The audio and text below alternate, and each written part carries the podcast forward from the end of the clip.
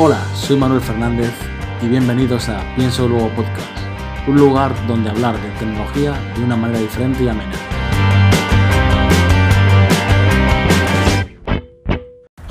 Muy buenas y bienvenidos a Pienso Luego Podcast. Hoy voy andando por la calle intentando grabar de una manera diferente al resto de días, a ver si consigo que el sonido sea aceptable por lo menos. Pero bueno, no, no prometo nada. No tenía pensado grabar, pero yendo por la calle me ha dado una. He visto una, un papelito que me, que me ha hecho pensar. Y he encontrado un papelito de una autoescuela en el que se oferta- ofertaban 10 clases a 199 euros. El carnet completo a 500 euros.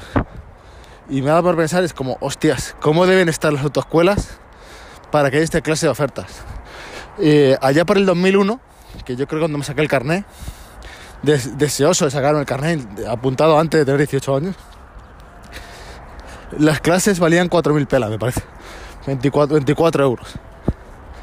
Eh, ¿Cuántos años después? Eh, de 2001 aquí, eh, casi 18 años después, 18, 19 años, eh, el precio ha bajado. ¿Qué quiere decir? Pues que los chavales hoy en día no les interesa sacarse el carnet. No, no les llama la atención.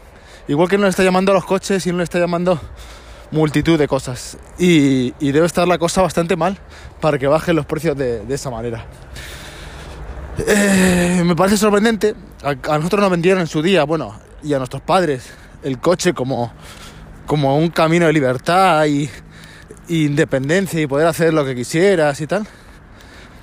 Que tiene algo de veracidad, pero creo que, que no es para nada lo que, lo que nos esperábamos.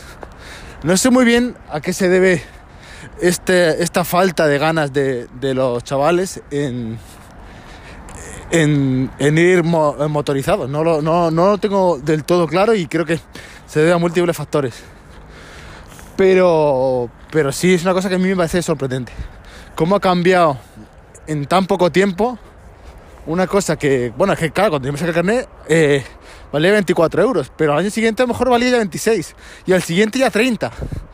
No sé cuál fue el tope de, de precio de una clase, por ejemplo, pero, pero me parece muy sorprendente. Eh, de aquí me gustaría ligarlo, ya cantando este tema, no sé muy bien cuál es el motivo. Cuando tenga alguna teoría, pues la, la grabaré, tal y como he grabado hoy el podcast, tal y como he visto esta pequeña noticia. Y voy a comentar un poco lo que estuve ayer. Ayer estuve en una conferencia de del ¿cómo es el, de SpaceX, del proyecto de Starlink.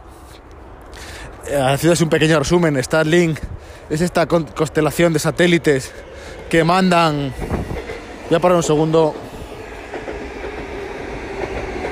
No, no puedo pararlo. Disculpar por el ruido del tren.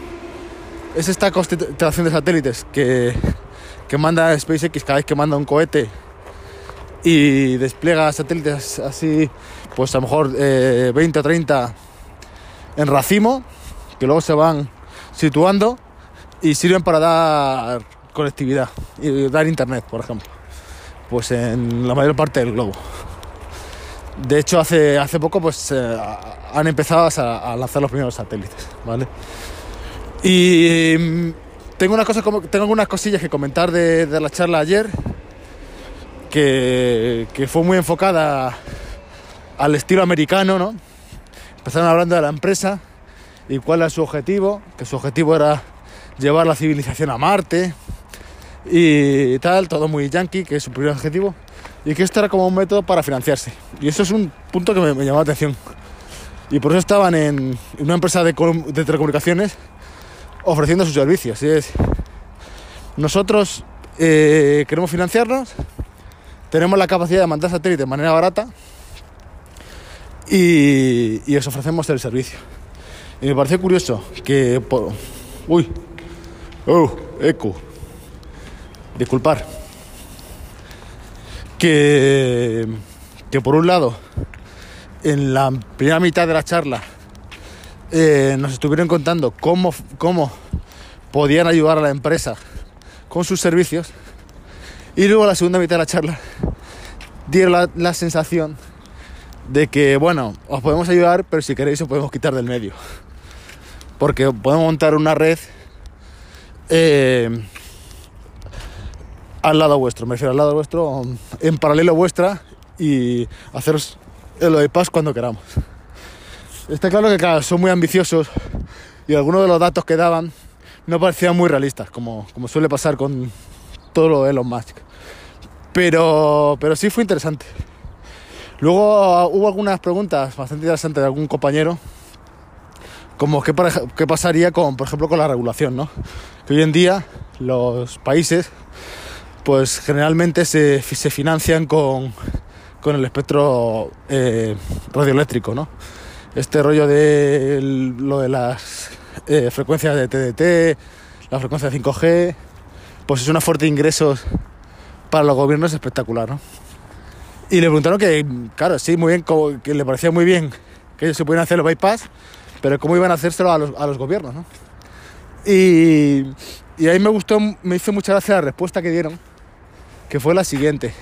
Y es que comentó que en el caso de Tesla, en el caso de Tesla, eh, en, algunos, en algunos estados de Estados Unidos les habían dicho que no podían vender coches sin tener un ay, dealership, un concesionario. No, entonces, ¿qué hicieron ellos? Pues dijeron, pues no montamos concesionario. La gente de Kansas se queda sin Tesla. Y con esa medida de presión consiguieron consiguieron que, que pasaran por el aro. Me pareció bastante extorsionador, pero bueno, me llamó la atención.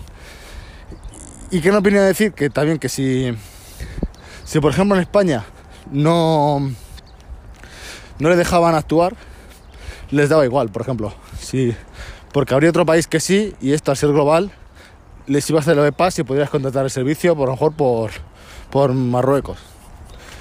Y les daba un poco igual. Así que quedaron bastante prepotentes, pero, pero un poco dio a entender que la tecnología está, está por delante de la política. Muchas veces. Que es, bueno, digamos que, que quiero vivir contigo porque no me queda más remedio, ¿no? Pero, pero si me da la gana te, te hago el bypass y, y, ta, y tan pancho. Otra noticia que, me, que escuché hace unos días y me hizo bastante gracia y es el, en China con el tema de la de la de ay, de la joder lo diré. El control alimenticio a los animales no el control de los veterinarios sobre todo en granjas con cerdos y demás pues estaba siendo un problema. La cantidad de temas de falsificación pues se falsificaban las etiquetillas estas de si este cerdo es sano o no tal tener un problema bastante grave con eso y había llegado alguna empresa china a hacer una solución que me parece bastante, no sé, sorprendente, que yo no hubiera caído en, esa, en ese uso de la tecnología. Y es utilizar el Face ID, en el fondo no es el Face ID de Apple, sino un Face ID, eh, un reconocimiento con la cámara del cerdo. Entonces los cerdos se, se tienen que reconocer, por lo menos en una región, con, con la cámara del móvil, se reconoce la cara del cerdo y lleva etiquetada. Entonces cuando va el veterinario a ver el cerdo, el gorrino le, le hace la fotillo y se reconoce por, por Face ID la, la cara. La verdad que yo creo que nadie en esta tecnología, nadie pensaba en sus inicios de la tecnología facial usarla con, con animales para, para este tipo de menesteres, ¿no? Parece una, una cosa sorprendente y, y novedosa a la vez. Y creo que nada más, no recuerdo más ninguna píldora más de noticias o, cosas interesantes que, que se me hayan pasado por la cabeza. Un saludo y nos escuchamos en el siguiente podcast.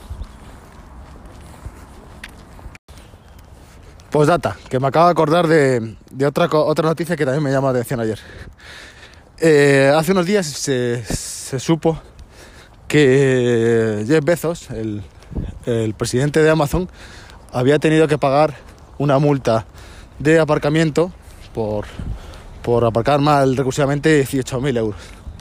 ¿No? Que, que cualquiera de nosotros eso nos, nos mataría, ¿no? Pagar una multa de 18.000 euros. Y esto surgió el otro día un, un debate en mi cabeza y es, ¿es justo que todo el mundo pague el mismo tipo de multas? Que este multimillonario por hacer una cosa, vamos a poner, ir por la autopista a 180, pague la misma multa que yo, que, que no tengo esa capacidad monetaria. Es una cosa complicada, ¿no? Porque claro, a mí me destroza la vida hacer una cosa y digamos que a él, pues a lo mejor es una milicia. Es como, como pagar un paquete de chicles a mí en el, en el chino, ¿no? Es una cosa complicada, ¿no? Es, la, las multas son eh, justas o proporcionales.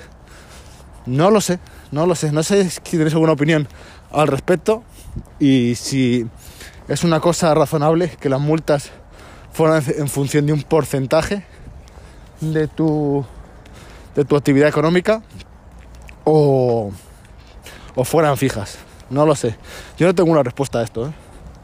Creo que, que a lo mejor hay que, hay que ver el caso, no lo sé. El caso de cada multa me refiero.